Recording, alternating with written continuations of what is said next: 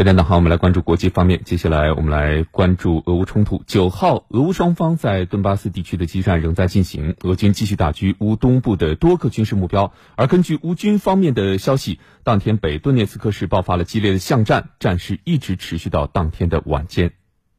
俄罗斯国防部发言人科纳申科夫九号表示，俄军使用高精度空基导弹，在日托米尔州打击了乌军一处用于培训外国雇佣兵的训练中心。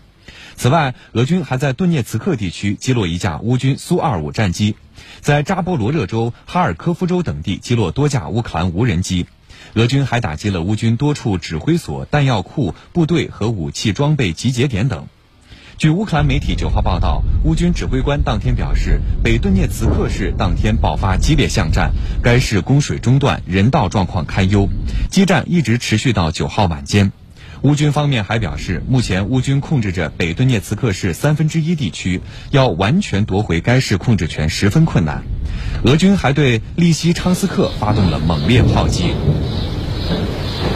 同一天，乌克兰总统办公室顾问波多利亚克在接受媒体采访时表示，目前乌军每天在前线的阵亡士兵数量在一百到二百名之间。波多利亚克重申，乌克兰需要西方提供更多武器，包括数百套火箭炮系统。关于俄乌和谈，他表示，乌克兰目前还未准备好与俄罗斯重启和谈，除非俄罗斯回到二月二十四号冲突发生前的位置，双方才能恢复谈判。